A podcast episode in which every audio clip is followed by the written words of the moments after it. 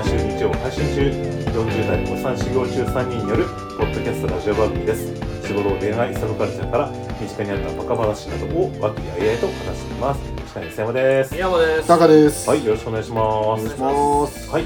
えっと今回はですねあの今、えっと、5月の、えっと、20日にこの収録を行っているんですけども、はい。まあ、あのちょうどね、まあ、あの5月のそのいわゆる、まあ、ゴールデンウィークというか連休明けぐらいの、まあ、タイミングでのちょっと収録ということで、うん。えーまあ 今度連休中ね、まあ、何してたかみたいな旅の話をしようかっていうような話をしてたところでタカさんが、まあ、今度ちょっとあの旅に行くから、まあ、そんな話をちょっと交えればっていうところでの、まあ、ちょっとそんなあの休日の話とか旅の話とか、まあ、そんなことをちょっとざっくばらんに話したいなっていうところなんですけど、なるほで、まあ、まずちょっとじゃあ前段として、まあ、この間の連休みんな、まあ、どんなことをしてたとか、まあ、そんなちょっと軽い話題から。どおう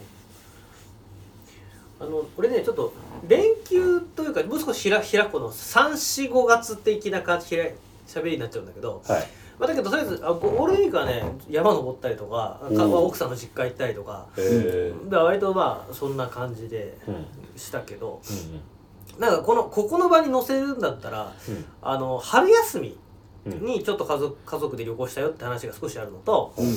あのーあとは前からちょっと行きたかったこうやって九州行ってきたんですよ、でそこでちょっとだけ面白い話があるよっていう。さこんな家族でできいやえっとね一人あの出張のついでに行ってきたっていう感じなんだけど。はいはいはい今年あの春休みがあってうちの子供の都合があってあーな今年夏とかはもう旅行行けないなと思ったのね。受験とかの都合が、あだから春休みが最後の予定が合いそうな日だったのよ。全員が。はい。どこ行こうかっつって。うんじゃあ海外旅行でも行こうかと思ってね。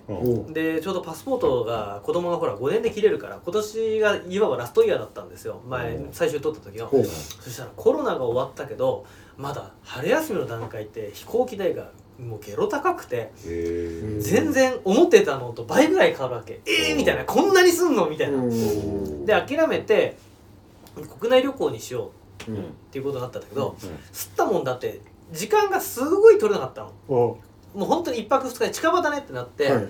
それで行ったのがうん。富士急ハイランド、おお 富士急ハイランド俺の中ではもうなんか暗黒の思い出。なんだけど暗黒の思い出。あの富士急ハイランドの隣にあるうん。あのが学なんだ自動車教習所にうん。行ったのね。そう、うん。昔川合宿ね。川端とね行ったことがあって、うん。そこがもう本当になんかあの10人中10人が鬼教官みたいな。あのまあまああの富士急ハイランドからしてみたらいい迷惑だいい迷惑なんだけどうん。もうとにかくねもう本当に嫌なんかもう本当になんかもう今思い出しても気持ちがなんかねなるような教習体験が。それがあの、ま、教習所の窓から見える富士急ハイランドに 重なってしまったっていう。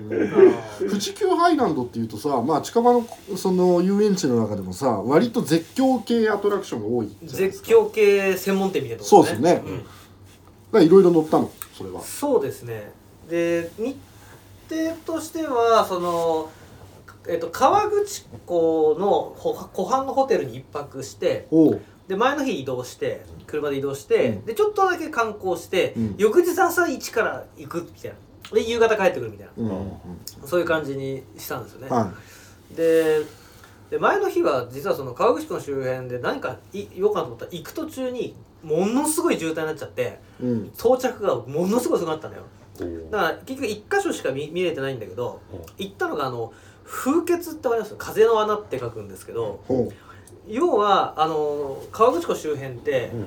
その噴火とかの影響で、うん。地下洞窟が発達してるんですよ。で地下洞窟を大体そのいろんななんとか風穴なんとか風穴っていうんですけど、はいはいはい簡単に言うと一年中氷が溶けないような洞窟がいっぱいあるわけですよ。それでその昔の時代だと例えば夏に例えば冷たいものを例えばあの飲食として提供する時に氷の氷室にしたりとかあとはその蚕あのうん。養蚕をする時にうん。あと気温が上がると皆さんこうガになっちゃうからうん。一年中この絹が取れるように発芽時期をずらす温度調整をしたりとか種をやったりとかするっていうそういうのがあってうんそこにちょっと見てきたのね。いや本当にこういう下から地面から氷の柱があってこれ一年中こおおそうね。うなってるんでね、うん。こういうところがあっへて本当に頭ヘルメットしないとぶつかるようなところを行くようなところがあったりするんだけど、富士の風穴で思い出したんだけど、あの、セイントセイヤで、うん。あの、フェニックス一機が、うん。あの、なんつうの、今日構えてるのがその富士の風穴にいるんだよね。うん。で、そのが、ファミコンの画面があるんだけど、うん。この富士の風穴を、あの、ファミコン画面にした、ここにうん、セイヤが乗り込んでいくっていうシーンああでが。もまあ近いよね。そんなでかくないけど。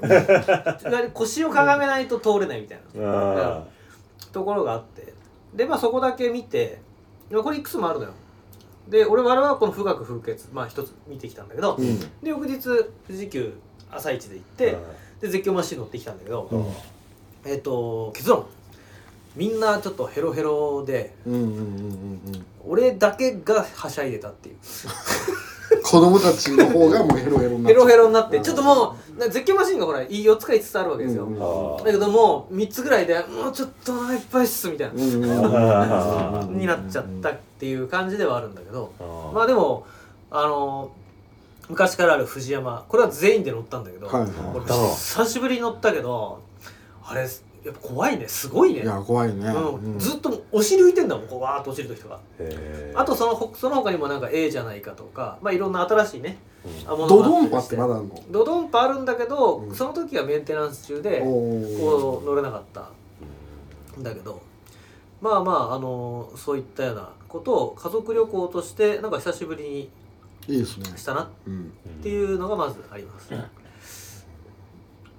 い。まずはそんな。春休みの話、うん。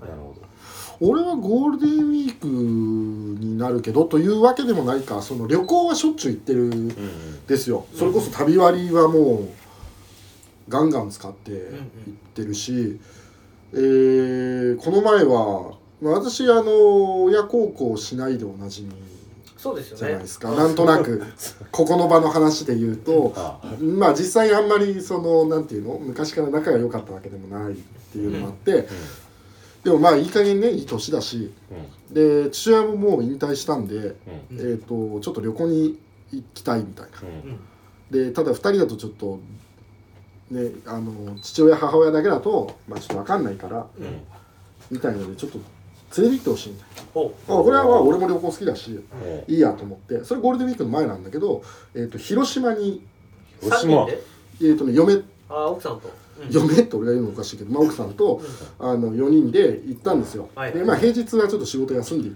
って、で奥さんはちょっと土曜日合流みたいうん。なんで広島にまた？ななんかねあのー平和記念原爆ドームとか見たことがなかったから見たかったなってー。父親がね母親はどこでもいいですみたいな。うん。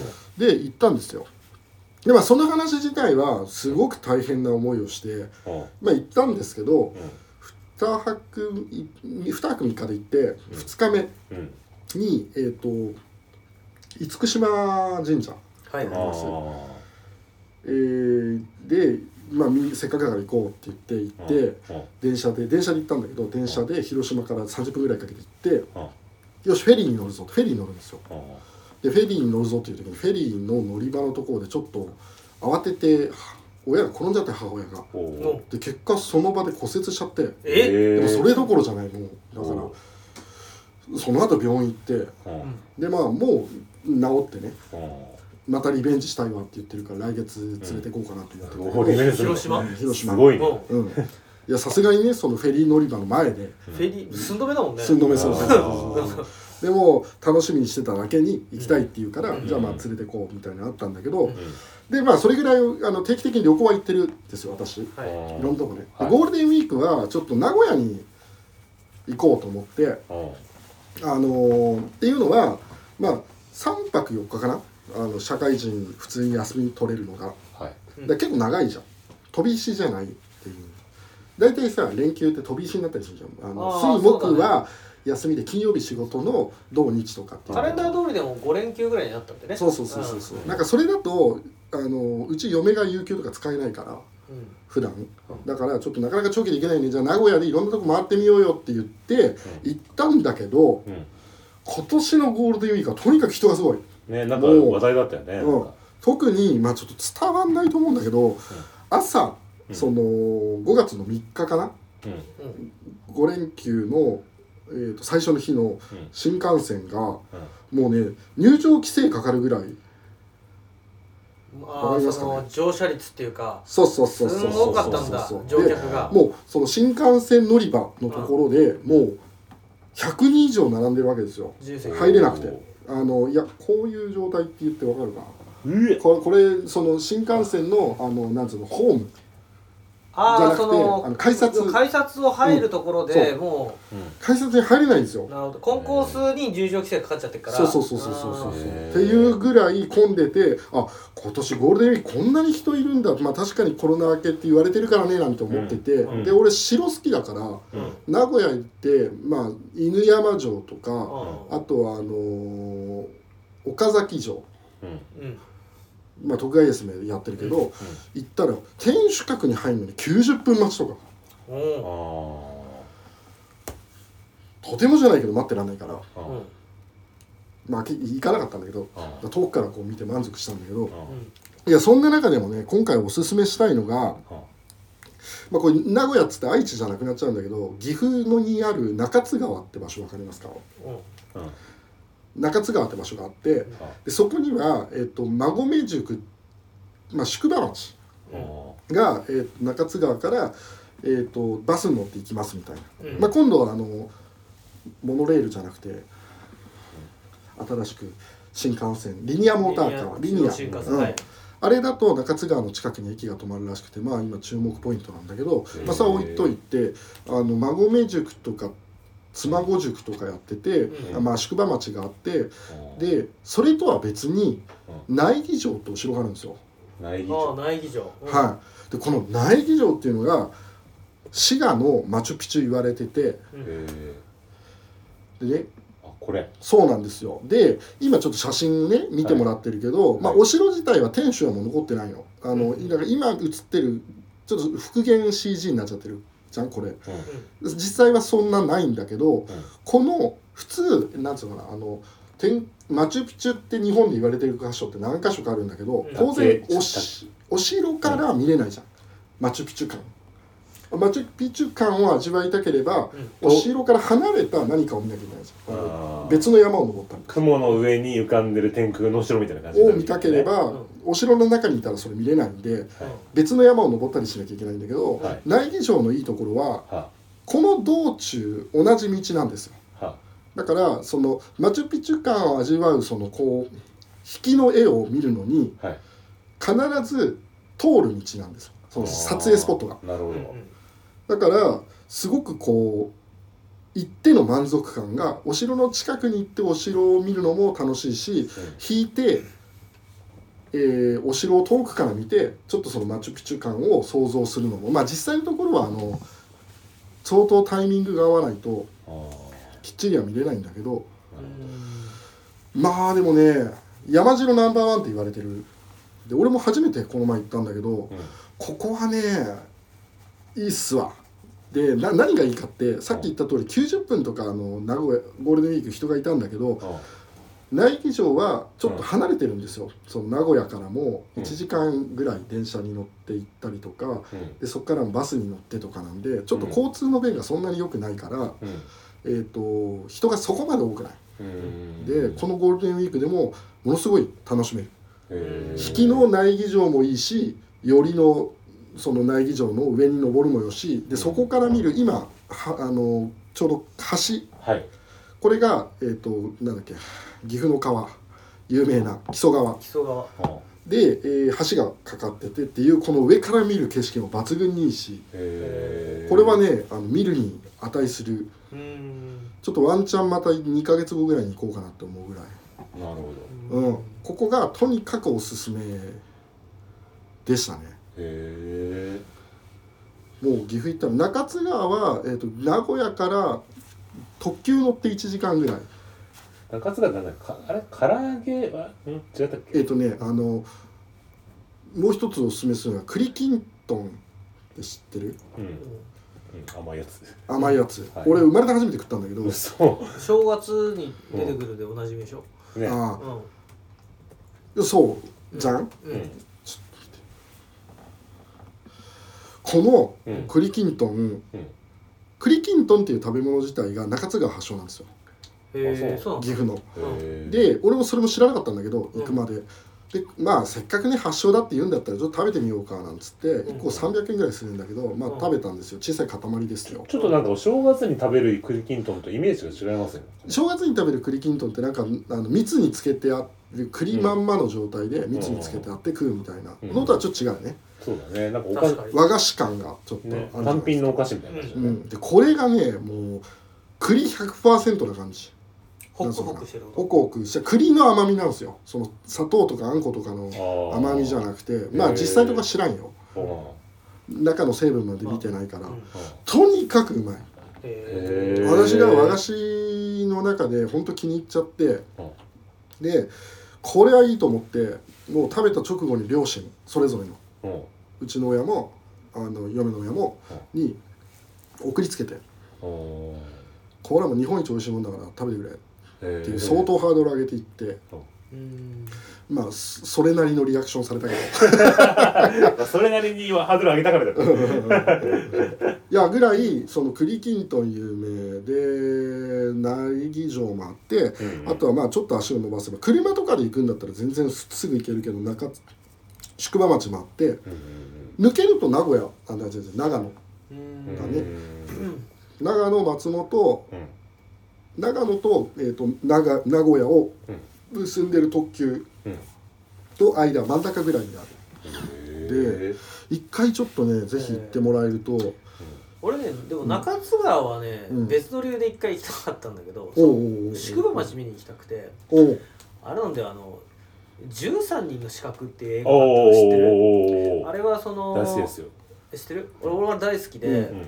あの稲垣吾郎ちゃんが、うんこう悪逆非道な若殿様なんですよいやーもうあの稲垣吾郎はもう絶品というかすごいですよ。そう。でうんこの悪逆非道なあ稲垣吾郎がうん結局江戸の老中になるうん。っていうのもあって参勤交代で江戸に向かうんだけど、うん。この悪逆非道の若殿様を闇討ちにしようっていう13人の勇士がうん。待ち伏せをして、まあ、暗殺するっていう、まあ、こここそ映画なんだけうんど、うんうん。それがまさにこの中津川のとこにある宿場なんですよ。津川なんだ。で結局その時にある宿場を砦状態にしてはいはいはいで待ち伏せをして戦うっていうのがそのクライマックスで後半もうズタズタに切りまくるスプラッターな映画なんですけどでその時にその中津川、まあ、実際にあそこの宿場って何とか探したの忘れちゃったんだけど中津川の外れにあるなんとかって宿場今もうないんですよでうん。ここの基礎の宿場のや特徴としてあるのが坂道なのうん。宿場町なの。でそのし坂道を迎え撃つ形で砦を築くんですよこの四角たちを。うんでこれを大名行列待ち受けていてこの上り坂の宿場町を上から襲うっていう、うんそういうシチュエーションだったんだ。からこういうや基礎の宿場っていうのをちょっとその意味で見たいなと思ってたの。っはいはいはいはい。ていうんで中津川ってインプットしてたの。馬込塾っていうのがまさにその坂道ずっと登っていく感じで、うん。でまあその雰囲気はぶち壊しになっちゃうけど、今はあのポケモンポケモン GO とコラボしてるのか ポケスポットがやたらと突き刺さってて うん子供たちが喜んで見てたけどへでその奥が妻御塾この2つは今も現役で栄えててもう一個手前に中津川の駅の近くにも宿場町があるんだけどそれは、えー、ともうそのいわゆるなんか買い物したりとかなんか食べたりみたいな宿場町としてはもう残ってない。いやすごく雰囲気いいですよね。妻御宿の今写真見てますけど本当昔の江戸時代のなんか時代劇に出てきそうな感じのね、うん、そうそうそう。でこの右の写真とかも結構そうじゃない？あの13の近くみたいなこの坂にあー。なってて見通しが悪いところを砦に。していてあー。それを襲う坂の上から襲うんだよ。確かにこういうシチュエーションだったね,、そうそうそう。だねあのね戦闘シーン俺大好きで 13の近くの。あのなんだっけほら亡くなっちゃったほらあの時時代劇のほら重鎮誰だっけ？三船敏郎いや違うよ。13人の。ああえっとあのあのあのああそこの時の世話役になる人ね。そうそうそうえーっと松方弘樹。松方弘樹ね。うん。松方弘子の剣劇がもううものすごくかっこいいのよ本当に。これは本当にね、うん。気持ちいいうん。映画ですごい好きなんですけそうど僕もこの年ナンバーワンかなんかに面白かった映画でしたね。10年ぐらいの映画だね、うん。だからあのまあこの前つっても結構前だけど名古屋に行ったじゃない。うん。うん。そっから1時間ぐらいで行けるっていう意味では全然う行けなくはない、うん。んうん場所ですかね。なんていう旅行してましたわ。なるほうん。じゃあで、えっと、今回はこの話をしようと思ったらなんかタカさんが、い。まあ、次になんか旅するところがあって、まあ、それに絡めた話があるという。はいはい。はいはい。いいですか？うん。あのっていうのでまあ結構旅行に毎月のように行ってんだけど俺行くのってエリアが限定されててというか、うん。なぜか行かない足が遠のいてるエリアがぽっかりあったことに気づきましてうそれがまあ名古屋とか西はよく行くし九州もまあご存知の通りよく行くし、うん。まあ、新潟とかも行くんだけどいわゆる東北エリアってはい。全然行ってないんですよ、まあ仙台までぐらいかな行って、うんで岩手とかうん。秋田青森うん。山形あの辺は毎回ちょっと一回行ってみようかと思うんだけどまず一つには遠い。物理的に新幹線で3時間とか2時間とだね。あか結構の関東の人からしてみるとほ仙台ってう名古屋ぐらいの気持ちの距離感だね。うあー。で盛岡って大阪みたいな距離感なんだようん。でも盛岡から先？うん。ってちょっと謎めいてる。あれ？って。そこってそうそうなんかうそう。そうーうんんまああるよべんうんあるねって。うん。でも何があるんだろう。私にとって何があるんだろう。だから例えば岩手でちょっと行ってみたいなと思ったらじゃあわんこそば食べてみたいって言ってうん。一回テンション上がるんだけどでも言うてもそばじゃん。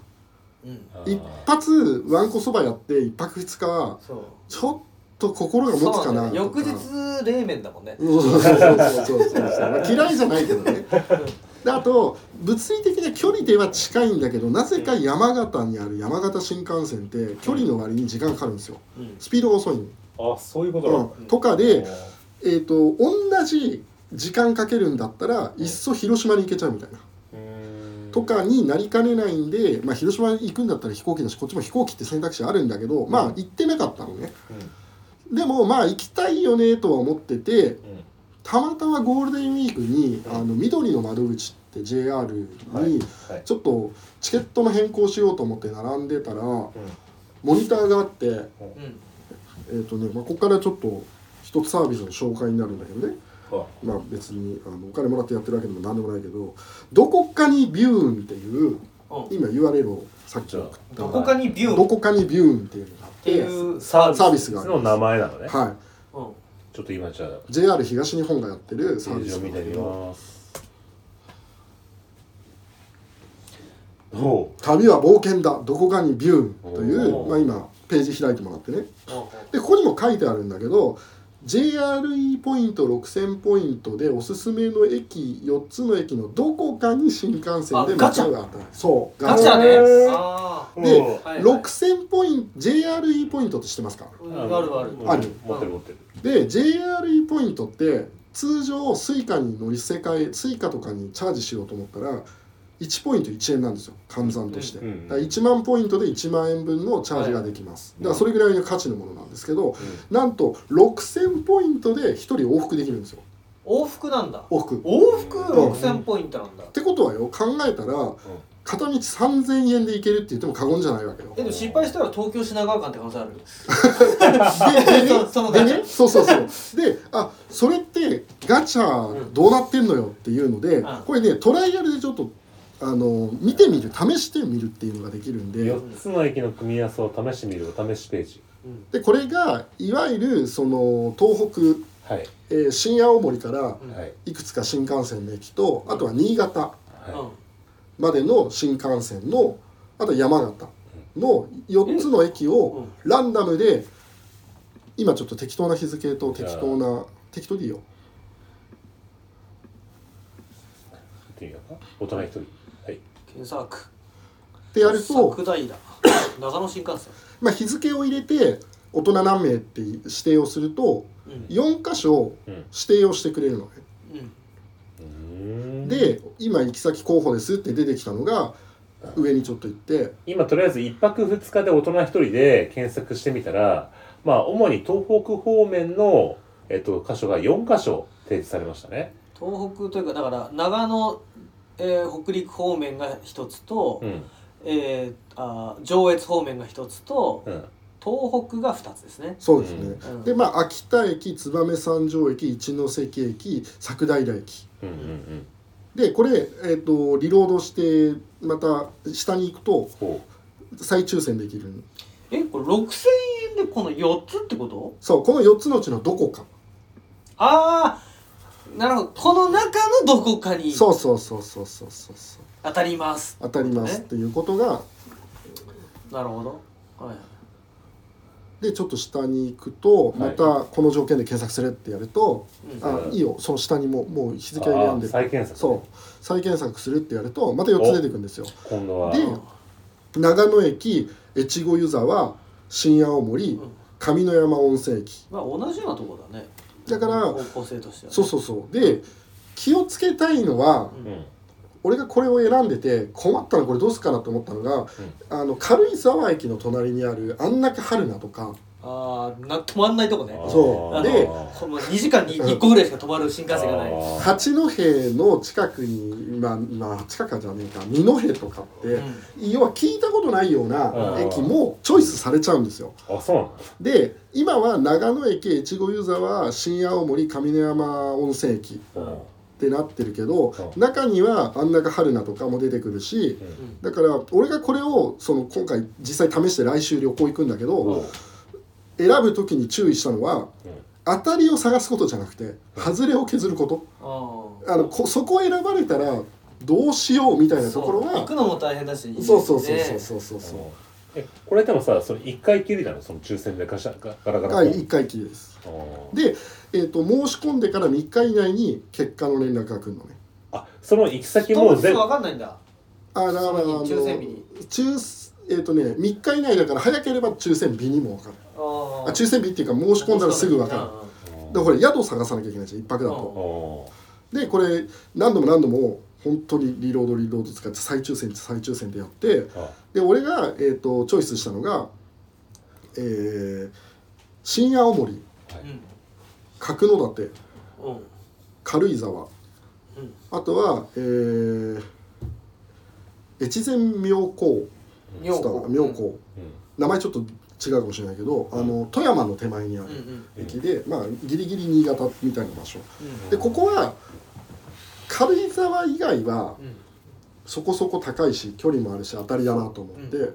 まあ、軽井沢がちょっと心配だったのは宿が取れねえんじゃねえか問題っていうか高いんじゃないか問題はあったんだけど、で申し込みました、はい。で2人だから1万2000ポイント。で俺なぜか JRE ポイントものすごい持っててうん。ずっと貯めてたのか、でまあポイントの使い方に迷ってたぐらいだったんで、まあ、ちょうどよくて。うん。一人で行くの？2人。だから嫁と一緒で、えっと自分のポイントだけで複数に申し込むことも可能だし例えばじゃあ3人で俺らが3人で行こうっていう時にそれぞれ JRE ポイントを出し合うことも可能だし、グループとして行くことも可能だしっていうのができるんですけどこれねで角館新青森、えー、と軽井沢越前妙高で行ってでまあまあどこでもいいかと思ってやってでもうその日の夜か翌日ぐらいには結果が出ましたって来てうん。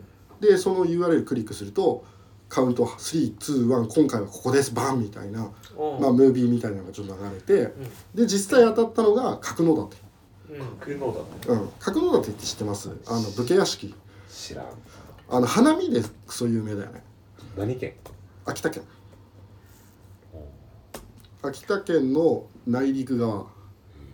へなんだけどまあ行きたかった場所だったんだけどうん。そもそも角館から東京って片道1万7000とかかかるの。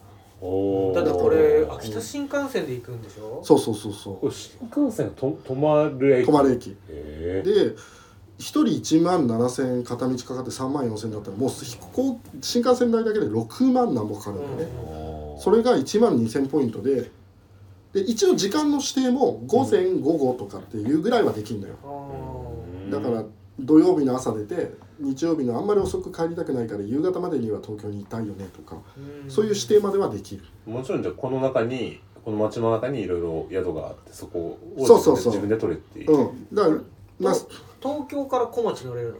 東京から。一応申し込みとしては東京か上野かえっ、とどこだっけな。なんか3か所ぐらいはスタートは選べるんだけどまあ俺は東京から行くけどね。こうちょっと失礼ながら全く知らないですけどこの周りにはどういう観光ができる感じですか？角館はあの桜がとにかくまあ桜の時期じゃないからあれだけどまあす桜の名所で本来はえっ、と川が川沿いに桜がずらーって並んでいる絵をよく見ると思う。桜で。これはもうお本当に有名おしだれ桜というか、うん。うん。まああの画面に映ってる川沿いの絵とかが有名だけどまあ俺が行く時には当然もう桜ない。そうっすよね。でなんだけど武家屋敷です完全に。武家屋敷。ううん。んあと城もあるね。角館ってあれ佐竹佐竹あれあのうん。もともと茨城にいたんだけど、うん。関ヶ原であうん。っち側に着いたから左遷させられた、あああそうだれがねもともと千葉だもんね。秋田、そうそう佐竹あ武将がいるんだ。佐竹義明とかってもともといそうそうあの茨城のでっかい大名だったんだけど、へえ。が行ったところか？でまあ一日満喫するのにちょっと一泊二日でうん。二人で行って8万9万かけて秋田行くかって言われたら行かないけど、うん。JRE ポイント1万2000円で、うん。まあ行ってちょっといトライアルしてみるっていうのはすごくコスパがいい、うん。なるほどね。うん。まあその要は自分で選ばないっていうところが、そこがまあいいっちゃいい、ね、そうそうそうそうそうああー。強制されるってのはいいよね。うん、ー。ミステリーツアーだよね。だから、でまあもうチケットも Suica があればチケットもいらないんで。どなかなか旅気分がね。そう味わいやすいところですよね、うだからまあ注意点としてはさっきも言ったけど4つの駅のランダムに選んだ時にんうん。本当に街で何もない新幹線の駅とかもう普通に出てきちゃうんでそこに当たった場合はそこから近隣の知ってる町まで行くのに新幹線別に乗りますみたいなこと新です幹線のじゃあローカル線で行くとかじゃなくてバス。ローカル線でも行けなくはないけどまあまあさらに1時間2時間かけて行くのってもう体力的にしんどいんで。だから、えー、とチョイスは当たりを探すよりもうん。ここはい行くべきじゃないかなっていうところが出たらもうとにかくリロードして。なるほどなるほどね。でこれはちょっとしばらく何回かやってみようかなと思って、へえうん、それこそ僕ねあのー子供が生まれる前かなんん？生まれたとかな。なんかその要はあのー友達と、うん。そのね男2人でねここに旅これから家族一緒になるから男2人で旅できるのとか最後だからちょっと行ってみようかっていうふうに言ってあの東京駅に集まって青春18切符を買って行き先はサイコロで決めようっていう旅を一回やったことがあって。ほう。で、えっと、じゃあとりあえずそれで振ってゾロ目奇数が出たらう北み偶数が出たら南みたいな感じで、うん。でその時は南に行ったんですよ。うん。でそしたらまあそうこれと同じようなどこに行くか分かんないっていう。うん。で、えっと、ローカル線に乗って南にずっと下っていってで多分だからそのまま見たら名古屋かなと思ってたら、あのー静岡の辺りかなんかで、うん。その台風かなんかの前立かなんかの影響で止まっててってのでローカル線が使えなくなって、うん。しょうがないからそこから北上するしかなくなってで富士山のあの演習のとこあの周りのところをこうずっと上登って山梨の方からずっと行ってでそこからもう一回下ってきてうん。であのなんだっけ軽井沢の方に戻ってきてそこからまた東京に戻ってきたっていうねちょっと面白い旅をしたことがあってほうほうほうちょっとそれをちょっと思い出しましたねだから。あまあそういう意味ではエリアはまあ事前に分かるし、うん。そこへのアクセスは新幹線一発一本なんで。うん。その、まあ、そこからい移動しないことには別にそんなにその移動に苦労するってことはうん。ないけどうん。だから角館とか新青森とかなかなか岩手とか、まあ、行きづらいところあとはあの新花巻とか。でも新花巻も二刀流の大谷翔平のその高校があるぐらいしか分かんないから当たったら辛いなとか。うんあとは新潟とかもあるしあそれこそあの長野とかもさっきも出てたけど。いやえ結構ねこれ面白いなと思って。しかも安い、うん。そのポイント1、そうだね。ポイント1円と考えれば。6000円で往復？そうそうそうそうってことだよね。この JRE ポイントってまああのちょっと最近ねテレワークの人が多いからそんなに使う機会が少なくなってるかもしれないけど、多分定期券とかで普通に買ってて、J、電車そこそこ乗ってる人だったら結構ねあのスロッと止またまったりするもん勝手に溜まってくるんだよね。ねまあ出張我々が多いんで、うん。そういった意味でも勝手に溜まってくる、うん。そう。うん。でもまあお今はなかなか出張しないからさその JAL とか ANA とかのポイントはなかなか貯めれないんだけど、まあ、電車は乗るだろうと思ってビューカードはずっと使ってて。うん。でいやこんなポイントを使えるの？がで JR ポイポイントが別に宣伝じゃないけどあの変わるんだよね。そのシステムが。JRE ポイントの中でもグレード制みたいなのになってで何ポイント使ったかいくら使ってるかみたいなのの条件でグレードが上がると,、えー、と一番上のグレードだったかはこの6000ポイントがなんと4000ポイントでできます。へえそれこれは一番低いグレードで6000ポイントなんだ。そうそうそうそう、えー知らなかっ俺も知らない知らない。でそれが10月から始まるんですからまだ先だけど。なんでちょっとね意外になんか JR とかってさそんなに安く買う手段ないのかなって思うじゃん、うんまあ、特にあの西に行く時にはあんまりないんだよね格安チケット以外。うん。だけど意外と事前に割引で買う3割引で買えたりとかこういうサービスがあって。いやあのいいなと思って。まあ行きますんで。行ったらちょっとまた。写そうですね。真でも撮ってじゃあちょっと、まあ、この話はまあフックというか、まあ、あの次回収録の時には、まあ、多分ねタカさんが行き回ってる頃だと思うのでそのお土産話はい。をねあの次のちょっとあの収録の時にあのお伺いできたらなって。いうはい。はい。はい。いやーなんか楽しみですね。はい、ありがとうございます。まあ、じゃあ、えっと、以上ということで、はい。旅の話でした。はい